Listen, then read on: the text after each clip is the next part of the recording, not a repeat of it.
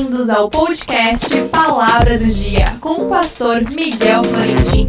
Fique agora com o alimento diário da Palavra de Deus.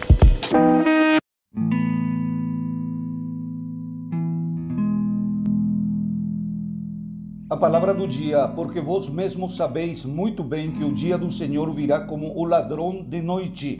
1 Tessalonicenses 5:2. A jovem hebraica se assenta no avião russo que estava pronto para decolar. Nos primeiros procedimentos prévios ao a decolar, a jovem sente um barulho estranho nas asas do avião. Barulho este que somente ela ouviu. Se levantou e começou a avisar aos tripulantes do fato daquele que sentia que era um problema.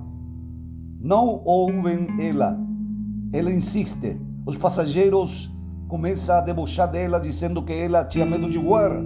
Ela se coloca firme e sai do seu assento, dizendo que não voaria com aquele avião se antes não fosse revistado.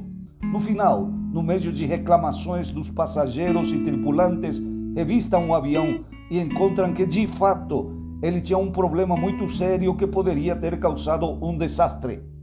Como esta jovem hebraica, a Igreja de Cristo vem anunciando que o mundo está danificado pelo pecado e cada pessoa está embarcado num voo cujo destino é o desastre.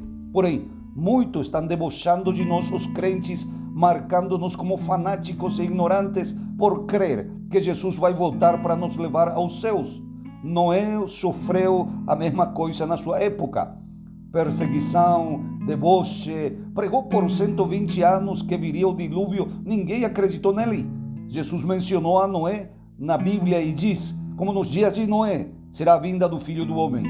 A maioria das pessoas estão desapercebidos, cada um está somente edificando seu futuro nesta terra sem valorizar a eternidade. Entretanto, os que creem em Jesus, que falou e que anunciou que viria de novo a levar a sua igreja, estão se preparando para estar com Ele por, pela eternidade nos céus. E isso sim é edificar um futuro glorioso. Que Deus te abençoe. Não esqueça, amanhã mais um episódio inédito do podcast Palavra do Dia.